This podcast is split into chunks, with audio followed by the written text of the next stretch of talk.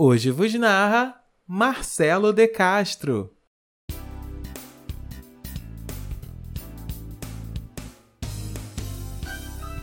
Ano Novo é perceber que o ser humano precisa de ciclos para continuar tentando.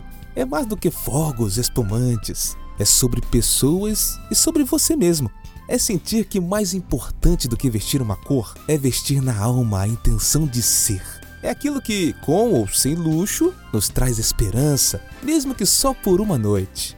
É, no fim das contas, um ano velho que no futuro você vai poder se orgulhar de ter vivido em vez de torcer para que chegue logo ao fim.